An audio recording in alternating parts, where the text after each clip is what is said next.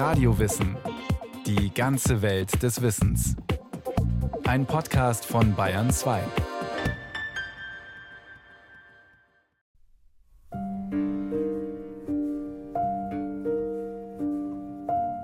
Also das ist das MRT-Gerät, genau. Ich würde Sie einmal bitten, auf der Liege Platz zu nehmen. Einmal bitte mit dem Kopf zurück und dann vorsichtig in diese Kopfspule rein. Ja. Sie bearbeiten jetzt ja auch noch die Aufgabe im Scanner und deswegen ähm, würde ich Ihnen hier jetzt diese Antworttasten geben. Das funktioniert jetzt genauso, wie Sie es vorhin geübt haben. Hier die linke Taste für die linke Option und die rechte Taste für die rechte Option. Ist das alles so in Ordnung für Sie? Ja, alles gut. Okay. Dann würden wir Sie jetzt reinfahren und dann melden wir uns gleich von draußen über die Gegensprechanlage. Okay. Ein Experiment am Berliner Max-Planck-Institut für Bildungsforschung. Das Team um den Psychologen und Neurowissenschaftler Nikolaus Schuck erforscht, wie unser Gehirn Informationen verarbeitet. Sein Doktorand fährt dafür gerade einen Probanden in einen Magnetresonanztomographen, kurz MRT. Alles in Ordnung bei Ihnen? Ja, alles gut. Okay, wir würden dann jetzt die erste Messung starten. Ich würde Sie bitten, ganz ruhig und entspannt zu liegen. Okay. Während der Proband im MRT liegt, löst er verschiedene Aufgaben. Bei der ersten soll er auf einen Knopf drücken, wenn ein Foto, das auf dem Kopf steht, auf dem Bildschirm über ihm erscheint. Eine sehr einfache Aufgabe. Tatsächlich soll sie auch nur sicherstellen, dass der Proband sich die Bilder aufmerksam anschaut und nicht wegdöst. Die Wissenschaftler interessiert eigentlich viel mehr, welche Hirnareale durch den visuellen Reiz aktiv werden. Dafür macht das MRT alle zwei Sekunden Aufnahmen vom Gehirn, die die Forscher am Computer auswerten können. Sie sehen hier, das ist wirklich mit dem Auge schwer zu erkennen, aber wenn Sie genau hinschauen, sehen Sie dieses leichte Flickern. Dieses leichte Flickern ist der pulsierende Blutfluss. Er zeigt an, welche Hirnareale aktiv sind. Auf diese Weise will das Team um Schuck einem ganz besonderen Phänomen auf die Spur kommen. Wofür wir uns da interessieren in diesem Projekt, ist ein Prozess, der heißt Replay. Zu Deutsch wieder abspielen. Das Phänomen hat man bei Experimenten an Ratten entdeckt. Setzt man eine Ratte in ein Labyrinth, findet sie irgendwann heraus, wo der Ausgang ist. Nehmen wir mal an, sie muss dafür erst links, dann rechts und dann wieder links laufen. Dann werden in ihrem Gehirn nacheinander bestimmte Hirnareale für diesen Weg aktiviert. Soweit so normal. Aber die Wissenschaftler konnten anschließend beobachten, dass dieselbe Sequenz links, rechts, links laufen im Gehirn wieder und wieder abgespielt wird. Zum Beispiel, wenn die Ratte schläft oder wenn sie in einer ähnlichen Situation ist und entscheiden muss, ob sie rechts oder links läuft. Forscher interpretieren das als eine Art Gedächtnisabruf. Das Gehirn simuliert Erfahrungen, die es vorher gemacht hat, und das aber mit deutlich erhöhter Geschwindigkeit. Es ist quasi fast nicht unterscheidbar, ob die Ratte das Labyrinth entlang gelaufen ist oder ob sie sich das gedacht hat, dass sie das Labyrinth entlang läuft. Man weiß es nur, indem man eben sieht, die Ratte bewegt sich im Moment nicht und man weiß eben, dass die Geschwindigkeit unrealistisch hoch ist. Die Frage ist nun, funktioniert der Gedächtnisabruf beim Menschen ähnlich? Und inwiefern trägt er zum Lernen bei? Schuck und sein Team erforschen, was beim Lernen kurzfristig im Gehirn passiert. Darüber weiß man noch relativ wenig. Die längerfristigen Veränderungen sind hingegen im MRT deutlich erkennbar. Wenn jemand anfängt, intensiv ein Instrument zu spielen, Geige zu lernen zum Beispiel, dann sieht man Veränderungen in Hirnbereichen, die zuständig für die motorische Steuerung von Fingern sind. Weil man beim Geigespielen eben quasi sehr viel Feinmotorik und sehr genaue Kontrolle und genaues Timing von den Fingern braucht. Nach ein paar Wochen oder Monaten Geige üben, verändert sich die Struktur des Gehirns. Das bedeutet, bestimmte Verbindungen zwischen Nervenzellen und Hirnarealen werden stärker, eben diejenigen, die man zum Geigespielen braucht. Beide Prozesse, sowohl die kurzfristigen als auch die längerfristigen Veränderungen im Gehirn, sind Teil der Neuroplastizität. Der Dresdner Hirnforscher Gerd Kempermann erklärt, was Neurowissenschaftler darunter verstehen. Wir verstehen vor allen Dingen darunter die wechselseitige Beziehung von Struktur und Funktion. Also wie ändert sich das Gehirn, wenn ich es benutze und wie verändert das äh, veränderte Gehirn wiederum mein Handeln. Und dieser Feedback-Mechanismus, den nennt man Plastizität. Unser Gehirn passt sich ständig an. Es verändert sich abhängig von den Erfahrungen, die wir machen. Man muss dafür nicht unbedingt Geige spielen lernen. Vielmehr hinterlässt alles, was wir fühlen, hören, riechen oder sehen, Spuren in unserem Gehirn. Je öfter wir bestimmte Erfahrungen machen, desto stärker werden die jeweiligen Verknüpfungen. Im Alltag hilft uns das zum Beispiel, Informationen einzuordnen. Sagen wir mal, ein Botaniker lernt, verschiedene Pflanzenarten zu unterscheiden, neue Pflanzenarten. Was sein Gehirn dann lernen würde, ist, dass es eben genau die Eigenschaften, die für einen Laien nicht so offensichtlich sind, die feinen Grünschattierungen oder die Biegungen an den Blättern, so zu kombinieren, dass es dem sozusagen Botaniker dann erlaubt, zu dem Schluss zu kommen, das ist die Pflanze der Gattung A und das ist die Pflanze der Gattung B. Und das kann sozusagen das Gehirn nur dem Botaniker erlauben, indem es anfängt, die richtigen Informationen in genau der richtigen Weise zu kombinieren. Und ähnliches findet bei allen Lernprozessen statt. Das gilt auch für soziale Fähigkeiten, denn auch die können wir trainieren. Das Resource Project des Leipziger Max-Planck-Instituts für Kognitions- und Neurowissenschaften hat dazu in den vergangenen Jahren einige bahnbrechende Erkenntnisse veröffentlicht, sagt Astrid Lunkes vom Münchner Helmholtz-Zentrum. Eine konkrete Frage des Projekts war, ob man auch Empathie und Mitgefühl trainieren kann. Um das durchzuführen, haben sie einfach ein mentales Trainingsprogramm entwickelt. Das basiert auf meditativen Ansätzen, also der Geistesschulung und haben dann untersucht, wie sich die Meditation auf das Verhalten und auch die Veränderungen im Gehirn auswirkt. Und da hat man recht klare Unterschiede gesehen, wenn Probanden Empathie-Meditation durchgeführt haben, also sich auf die Empathie konzentriert haben oder aber auf das Mitgefühl. Die Probanden haben dafür zunächst über mehrere Monate gelernt zu meditieren, indem sie sich auf ihren eigenen Körper und ihre eigenen Empfindungen konzentriert haben. Danach haben die Probanden gezielt geübt, Mitgefühl zu empfinden, indem sie sich geistig auf einen anderen Menschen konzentrieren. In einer angeleiteten Meditation könnte das dann beispielsweise so klingen. Nun richte dich aus auf einen lieben Menschen in deinem Leben. Einen Menschen, mit dem du dich im Guten verbunden fühlst. Lass diesen Menschen vor deinem inneren Auge erscheinen und stell ihn dir so detailliert wie möglich vor. In deiner Vorstellung geh jetzt bitte auf diesen Menschen zu, nimm ihn in den Arm. Und aus deinem Herzen kannst du ihm wünschen, mögest du heute ohne Angst sein. Mögest du heute vertrauen können und leicht und unbeschwert durch diesen Tag gehen. Das Ergebnis der Studie war eindeutig. Auch soziale Fähigkeiten lassen sich trainieren. Davon profitieren andere, aber auch man selbst.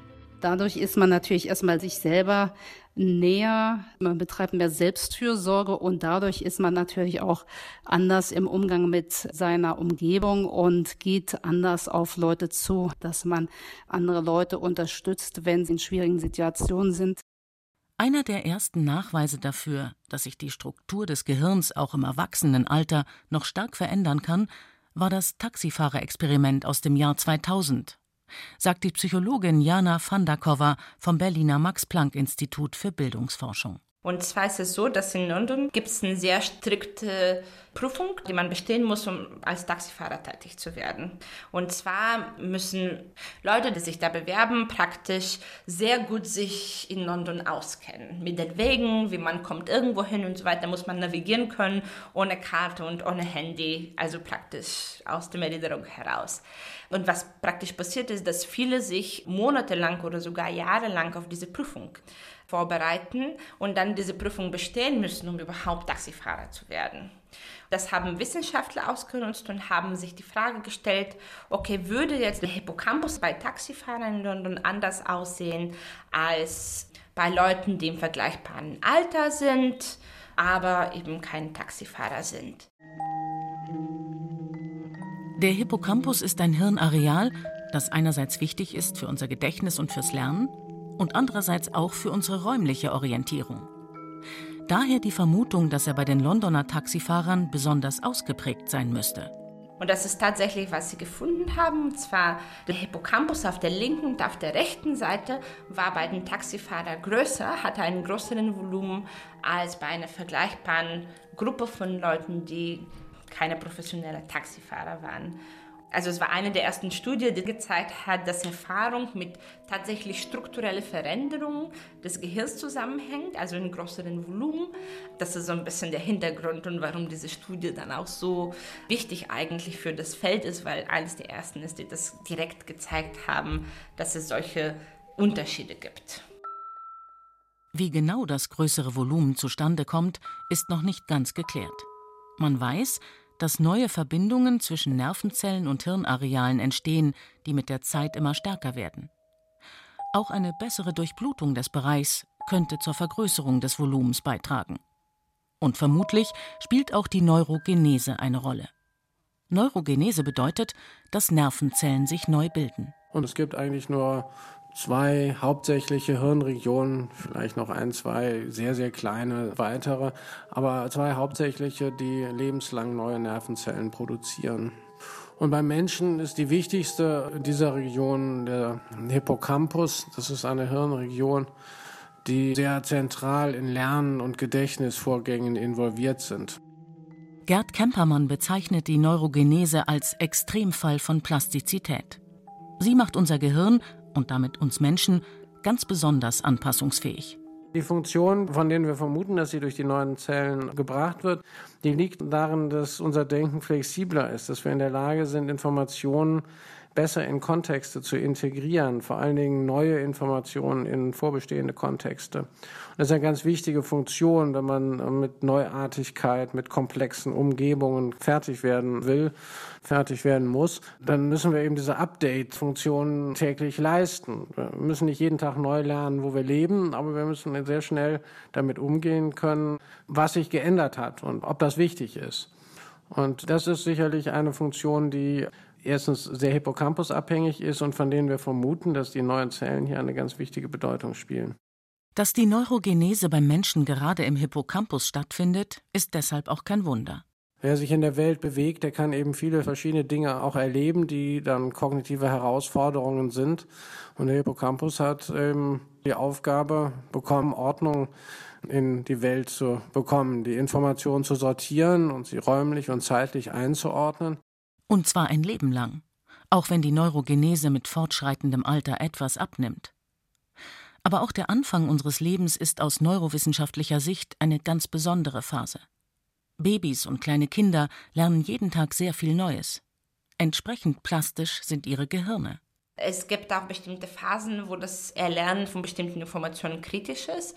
Zum Beispiel das Erlernen der Sprache, diese Veränderungen im Gehirn finden wirklich in den ersten Monaten vermehrt statt. Besonders anschaulich zeigt sich die Plastizität bei schweren Hirnverletzungen, sogenannten Läsionen. Kinder können die damit verbundenen Einschränkungen sehr viel besser ausgleichen als Erwachsene.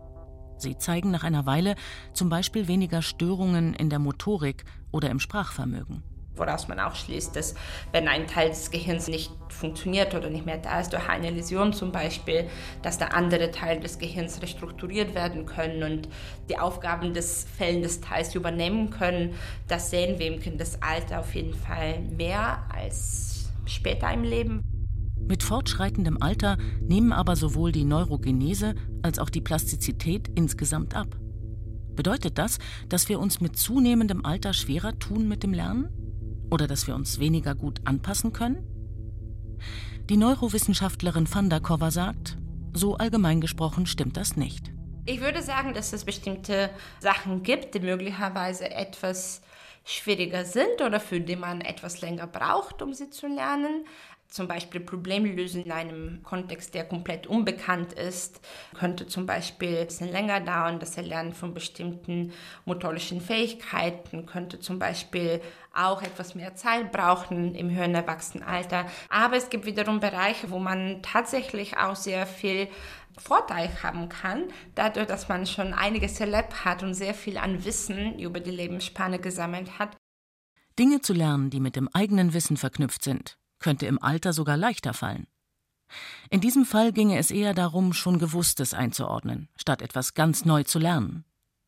Um sein Gehirn über die volle Lebensspanne hinweg flexibel zu halten, kann man aber auch selbst einiges tun. Immer wieder bewusst Neues zu lernen gehört dazu, aber auch gezielte Bewegung. Ja, wir wissen, dass körperliche Aktivität genauso wie eben die kognitive Aktivität die adulte steigern und auch sonst dazu führen, dass die Plastizität des Gehirns besser erhalten bleibt. Wie das genau funktioniert, das ist immer noch ein bisschen ein Rätsel und deswegen haben wir sicherlich auch in unserer Forschung noch einiges zu tun. Aber die Beobachtung selber ist zumindest im Tierversuch sehr eindeutig. Bei Menschen kann man das natürlich sehr schlecht direkt untersuchen, aber der Mechanismus ist sehr überzeugend. Frühsport vor der Arbeit oder der Schule könnte sogar besonders effektiv sein. Denn es sieht so aus, als mache Bewegung unser Gehirn aufnahmefähiger. Es ist natürlich eine interessante Beobachtung, dass körperliche Aktivität irgendwie das Gehirn in einen Zustand versetzt, das ist besonders aufnahmefähig, besonders plastisch für Lernvorgänge macht. Und das wissen wir auch aus der Pädagogik, wo es ja viele Überlegungen gibt, wie man zum Beispiel Schulklassen mehr Bewegung verschaffen kann, weil es eben das Lernen befördert. Die abnehmende Plastizität und Neurogenese ist eine ganz normale Alterserscheinung. Wie stark sie ausfällt, ist nicht nur davon abhängig, ob wir im höheren Alter noch geistig und körperlich aktiv sind, sondern auch ein Stück weit Veranlagung. Bei gar nicht so wenigen Menschen kommen im höheren Alter aber noch Einschränkungen anderer Art hinzu. Plötzlich sind ganz normale Funktionen, Gehen, Sprechen, nicht mehr oder nur noch eingeschränkt möglich. Zum Beispiel nach einem Schlaganfall. Eine der häufigsten schweren Erkrankungen hierzulande, sagt Ulf Ziemann. Er ist ärztlicher Direktor der Neurologie am Hertie-Institut für klinische Hirnforschung in Tübingen. Es ist die dritthäufigste Todesursache in den westlichen Industrienationen und die häufigste Ursache für anhaltende Defizite, die eben durch den Schlaganfall entstehen. Bei einem Schlaganfall kommt es entweder zu einer Hirnblutung oder zu einer Verstopfung einer hirnversorgenden Arterie. Beides führt dazu, dass das Gehirn in dem entsprechenden Gebiet nicht mehr mit Blut versorgt wird. Nach einer gewissen Zeit sterben die Nervenzellen in diesem Bereich ab. Die schnelle Behandlung des akuten Schlaganfalls ist äußerst wichtig. Denn einmal abgestorbene Nervenzellen lassen sich nicht ersetzen oder reanimieren. Auch die Neurogenese, also die Neubildung von Nervenzellen, ist viel zu gering, als dass sie verloren gegangenes Gewebe ersetzen könnte. Bislang ist es so, dass diese Prinzipien eigentlich in der Erholung nach einer Läsion beim Erwachsenen keine tragende Rolle spielen. Aber das ist vielleicht in der Zukunft auch etwas, wo man sich prinzipiell vorstellen könnte, dass da auch mehr Erfolg kommen wird. Wenn Wissenschaftler herausfänden, wie sich die Neubildung von Nervenzellen stimulieren lässt, wäre das ein ganz neuer Therapieansatz. Bislang ist das allerdings noch Zukunftsmusik. Heute geht es in der Therapie darum, Defizite wie Lähmungen oder Sprachstörungen durch gezielte körperliche Übungen abzubauen. Auch hier spielt die Plastizität des Gehirns eine Rolle. Denn genau wie beim normalen Lernen kann sich das Gehirn eines Schlaganfallpatienten neu verknüpfen und strukturieren, selbst wenn der Betroffene einen Teil seiner Nervenzellen eingebüßt hat. Der ist eben auch in der Lage, durch gezieltes Training verloren gegangene Funktionen zumindest zu einem gewissen Grad auch wieder zu erlernen durch dieses Training. Zu dieser sogenannten Neurorehabilitation gehört ganz klassisch die Physiotherapie. Das Sprechen wird geübt, der Betroffene lernt wieder auf eigenen Beinen zu stehen oder mit Messer und Gabel zu essen. Was genau dabei im Gehirn passiert ist, wie so oft in der Neurowissenschaft, gar nicht ganz klar. Aber die Forscher vermuten, da können Sie sich das etwa so vorstellen, dass durch bestimmte Trainingsmethoden erreicht wird, dass das noch vorhandene, sogenannte residuelle Hirngewebe, das also intakt ist, jetzt Funktionen übernimmt durch das Training. Daneben kommt es auch zu neuen Verknüpfungen. Das Netzwerk, was noch da ist, dass sich das verändert, dass sich zum Beispiel die Verbindungsstärke zwischen Knotenpunkten in diesem Netzwerk verändert, das unterstützt offenbar auch dann den Lernprozess, also das Wiedererlernen von verloren gegangenen Funktionen. Im Prinzip unterstützt die Therapie nur die ohnehin vorhandene Fähigkeit des Gehirns, sich immer wieder neu zu strukturieren. Diese erstaunliche Leistung macht es möglich, dass wir ganz verschiedene Herausforderungen meistern können. Sei es nach einem Schlaganfall, wo Betroffene alltägliche Dinge ganz neu lernen müssen, oder im normalen Alltag, wo wir ständig mit neuen Dingen konfrontiert werden. Unser plastisches Gehirn hilft uns dabei, in der Welt zurechtzukommen.